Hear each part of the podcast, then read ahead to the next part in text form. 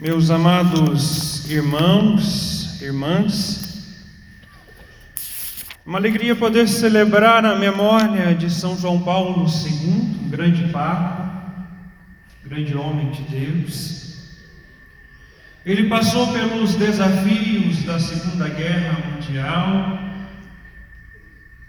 tendo que viver a sua fé muitas vezes escondidas e até mesmo seu estudo de forma oculta para não ser preso ou pego pelos nazistas e pelos socialistas comunistas da época. Karol Wojtyla, ele nasceu no dia 18 de maio de 1920 e foi ordenado sacerdote em Cracóvia, na Polônia, no dia 1 de novembro de 1946, dois anos após o término da quase dois anos né, após o término da Segunda Guerra Mundial. E ele foi bispo de Cracóvia em 1964 e depois, em 67, ele foi recebeu o título de cardeal. 67, na verdade. Em 78 ele foi eleito papa.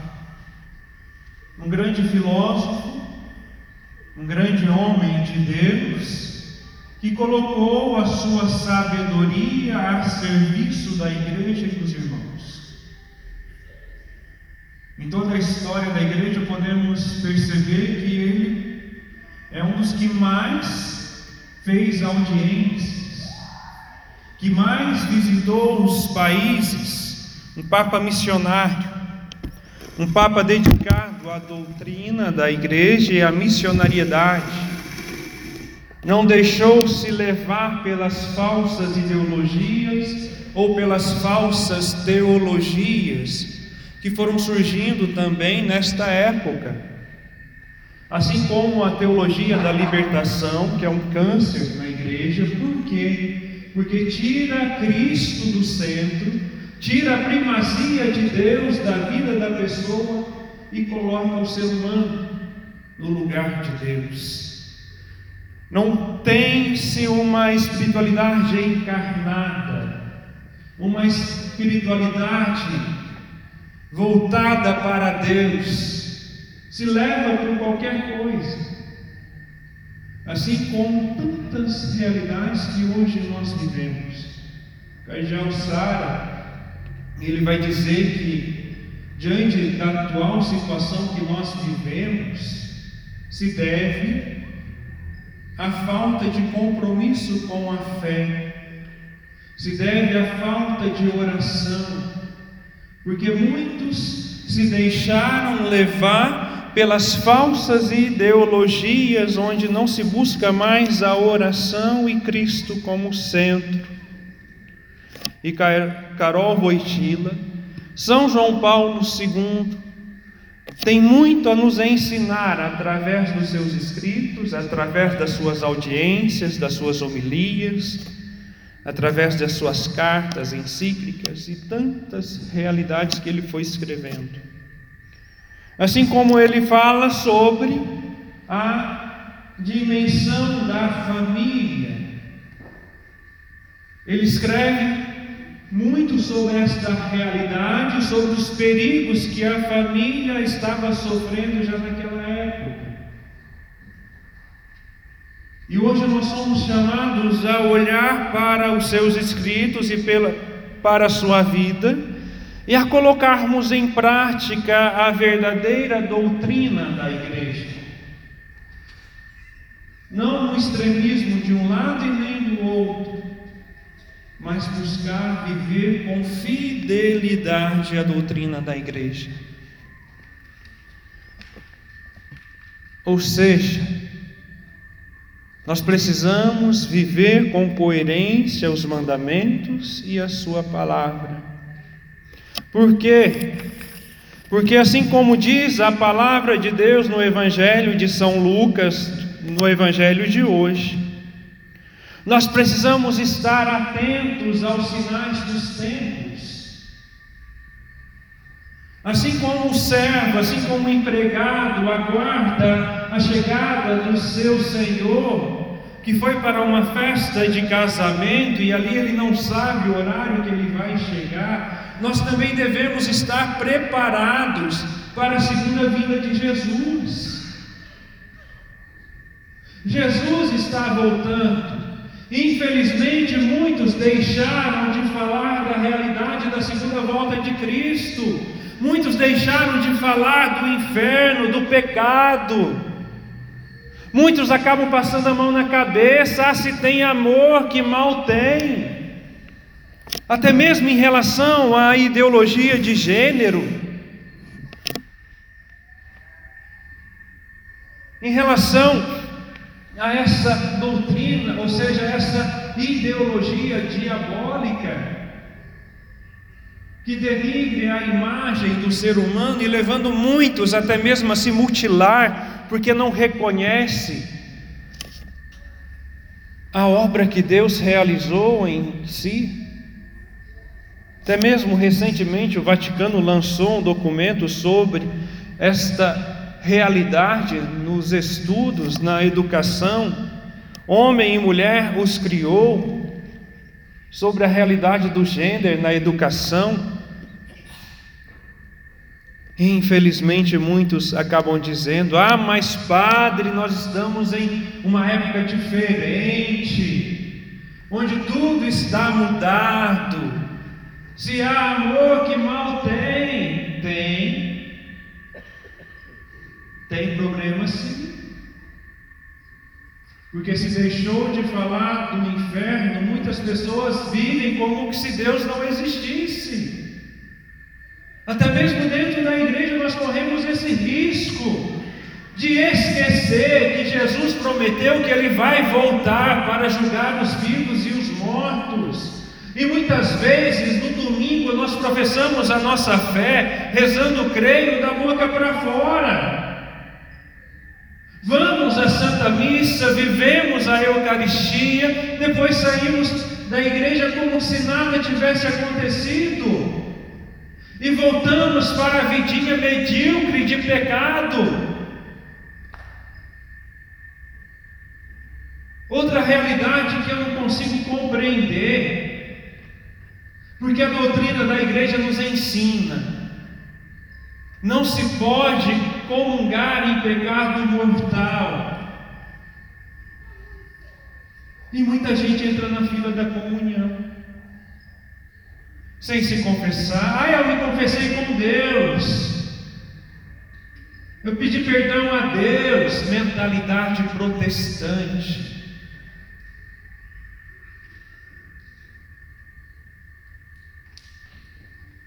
Se comunga em pecado mortal, está comungando a própria condenação. O que a igreja nos ensina em relação ao mandamento não pegar contra a castidade? Estou cansado de falar, mas parece que não entra no ouvido, ou seja, entra por um ouvido e sai por outro. Qual é a finalidade da sexualidade humana? Unitiva e procriativa. Punitiva, o matrimônio precisa estar dentro do matrimônio, casado, para viver a sexualidade de forma correta. Se não está casado na igreja e vive a sexualidade de qualquer forma, de qualquer jeito, está errado. Procriativa, a finalidade da sexualidade humana é para a procriação, Quer que desenhe? Sexo anal, oral, homem com homem, mulher com mulher. Existe a dimensão procriativa? Não. Pior ainda, tem casamentos que realmente não deveriam ter existido, porque tanto a mulher ou o homem comeu o pão que o diabo amassou, por causa da escolha errada. Mas tem muita gente comungando. Ah, está em segunda união. É, vamos usar de misericórdia, utilizar-se da misericórdia, meu amado. É ir atrás, correr atrás. do tribunal eclesiástico da igreja para ver se realmente o seu casamento foi inválido ou não. E se ele foi inválido, a igreja vai decretar: olha, esse casamento não existiu. E depois você busca o matrimônio de forma correta para viver a comunhão. Se não pode virar o zoinho antes do casamento, qual é o sentido de estar é, vivendo a relação em segunda união e buscar a comunhão se não está casado? Existe um erro de lógica, um erro doutrinal grave e sério. São João Paulo II nos alertou, falou sobre muitas realidades que iriam atacar e estão atacando a igreja de todos os lados, inclusive a família. Nós precisamos nos voltar para a doutrina da igreja. Não viver o liberalismo de um lado e nem o tradicionalismo do outro. Mas viver com coerência a doutrina da igreja. Buscarmos viver de forma conservadora, ou seja, conservar aquilo que a igreja ensina, para não vivermos enganados e iludidos, achando que estando em pecado e vivendo desta forma, Deus vai utilizar de misericórdia, vai utilizar de misericórdia sim, a partir do meu arrependimento e a partir do momento que eu abandonar a vida velha, porque nós somos e trazemos em nós, desculpa, o pecado, essa concupiscência da carne, da mesma forma que nós somos solidários em relação ao pecado original com Adão e Eva, nós também somos, vivemos a solidariedade de Cristo, que por amor deu a sua vida por nós. Mas para que eu possa receber e participar desta salvação, eu preciso querer, eu preciso aceitar. A igreja está de portas abertas para todos os pecadores, mas isso não quer dizer que nós estamos acolhendo o pecado. Uma vez que se converte, é preciso buscar viver com fidelidade a doutrina da igreja. É difícil, é, mas não é impossível. Hoje muitos esqueceram de olhar para a vida dos santos. Deixam de falar sobre a santidade de vida sobre a alegria que traz a vivência dos mandamentos, alegria que nos traz estar em Deus. Todos nós trazemos em nós essa concupiscência da carne, essa tendência ao pecado, mas ao mesmo tempo trazemos em nós também o desejo de acertar, o desejo de estar em Deus. Mas infelizmente muitos estão dando mais ouvidos para o desejo da carne do que para a busca da santidade.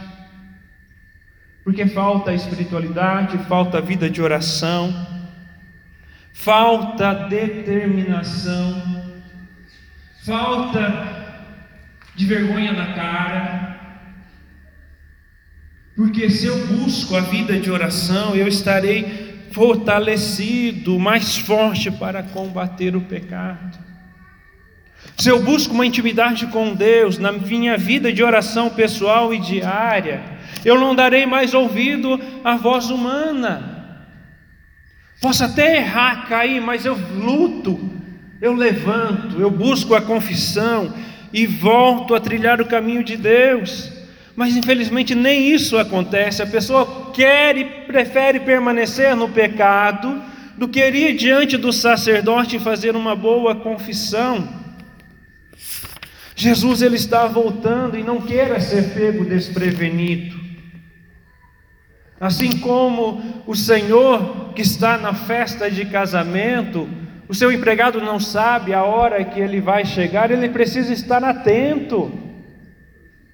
E aquele que luta para viver a fidelidade, Deus olha, porque nós seremos julgados pela nossa intenção, pelos nossos pensamentos e pelos nossos atos. Muitas vezes nós achamos que o pecado é somente o ato, ir lá fazer algo, mas e a intenção? nós também seremos julgados por elas. Veja, acolher a palavra, estar atento ao que ela nos ensina, é estar vigilante. Nós não podemos viver alienado, achando que a palavra de Deus é uma palavra ultrapassada. Não. É preciso colocar em prática, é preciso viver. Existe uma doutrina para ser seguido. Nós não podemos agir segundo a nossa vontade humana, mas segundo a vontade de Deus. E se nós somos fiéis à Igreja Católica Apostólica Romana, se nós somos fiéis na busca da oração, da intimidade com Deus, pode vir a tempestade que for. Nós vamos, nos, nós vamos permanecer fiéis.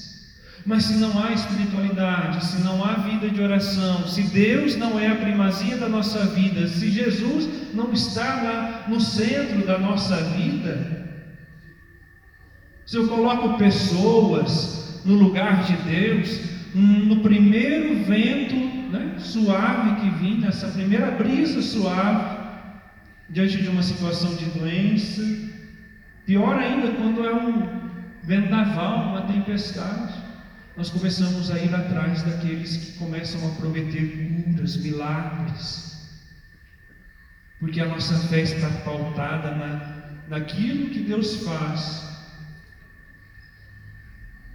Mas nós precisamos confiar.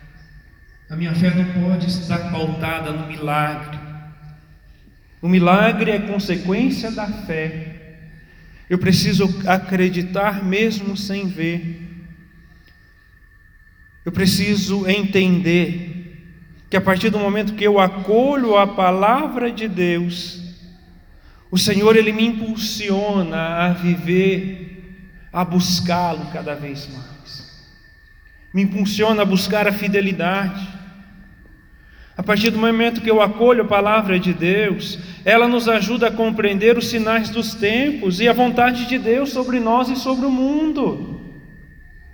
Mas quando eu vou atrás de ideologias marxistas, socialistas e todos os outros istas, capitalistas também, porque, veja, nós vivemos em um mundo onde há uma briga entre o socialismo e o capitalismo, mas os dois querem o que? Destruir o ser humano.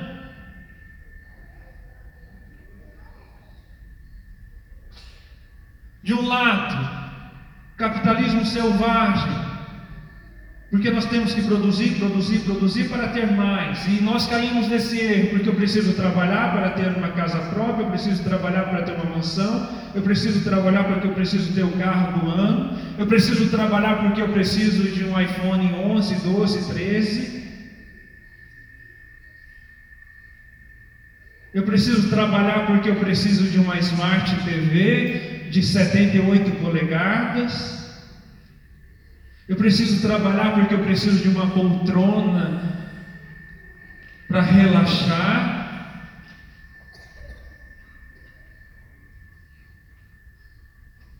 E nós vamos vivendo em função desse capitalismo selvagem, deixando Deus de lado. E muitos ainda defendem o socialismo, porque o socialismo? Ainda vai justificar, poxa, aquilo que Jesus pregou, não. Existe uma grande diferença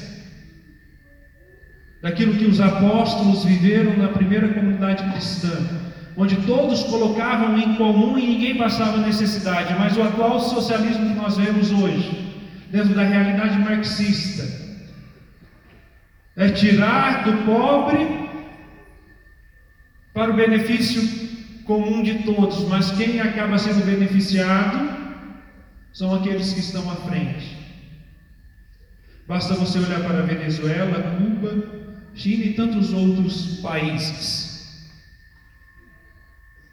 E ainda tem gente que bate a palma. Não, é isso mesmo. Socialismo tem que ser, porque isso, porque aquilo. Veja lá, na... mas esquece. É que existem milhares de pessoas que estão morrendo de fome por causa de um governo. socialista, comunista. Mas, oh padre, qual é a ideal política? Qual é o ideal partido? Qual é a melhor ideologia política? Não existe uma ideal. Seja de direita ou seja de esquerda, existe ideologias por detrás. E nós, enquanto cristão católico, nós precisamos viver a nossa fé, fazer a nossa parte. Porque se nós colocarmos em prática a doutrina social da igreja, na sua essência, da forma que a igreja nos ensina, nós iremos fazer um mundo melhor, começando por mim e por você. Viver a palavra de Deus e a sua doutrina nos leva a transformar a humanidade. Começando em mim e começando ao meu redor. Fidelidade a Cristo Jesus, fidelidade à igreja. Assim como Carol Voitila, assim como o Papa João Paulo II nos ensina. É preciso conhecer a, a igreja, é preciso ler, é preciso estudar. Ah, mas o meu padre na paróquia não fala sobre a doutrina da igreja. Nosso dever de cristão batizado é buscar, não esperar. Da mesma forma que o saco de arroz não cai do céu, você também não pode esperar que alguém vá até você e ensine a doutrina da igreja. Você, como batizado, tem o dever de correr atrás. Ah, mas eu não tenho dinheiro para comprar tanto livro. Vai até o site do Vaticano, bendito. Está, está lá todos os documentos, todos os escritos, de forma gratuita. Acesso todos nós temos, mas na hora do vamos ver, ninguém quer, porque falta compromisso, porque a nossa geração foi moldada pelas facilidades do mundo. Existe um ditado oriental que nos diz Tempos fortes, tempos difíceis geram homens fortes.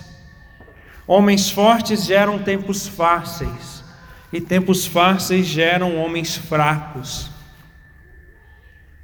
Todo aquele que viveu em tempos difíceis foram grandes homens e mulheres de Deus. Mas aqueles que são né, gerados na atual geração da moleza e das facilidades, são pessoas fracas. Nunca se viu tanto jovem com problemas psicológicos. Nunca se viu tantos jovens frustrados. Nunca se viu tantos jovens é, vivendo o suicídio porque não se decepcionaram com alguma coisa. Ah, eu não quero mais viver, eu quero morrer. Porque são homens fracos que não buscam viver a fé. E uma das facilidades está aqui. Isso aqui pode te levar para o céu ou pode te levar para o inferno. E nós precisamos buscar viver com fidelidade aquilo que Jesus, aquilo que a igreja nos ensina, ou santos ou nada, deixando de lado as falsas ideologias e buscando aquilo que é a verdade, porque a verdade liberta, a verdade cura. É tempo de convertermos. É tempo de estarmos vigilantes, porque ninguém sabe a hora e o dia que Jesus voltar, vai voltar. Não queira ser pego desprevenido. Louvado seja o nosso Senhor Jesus Cristo.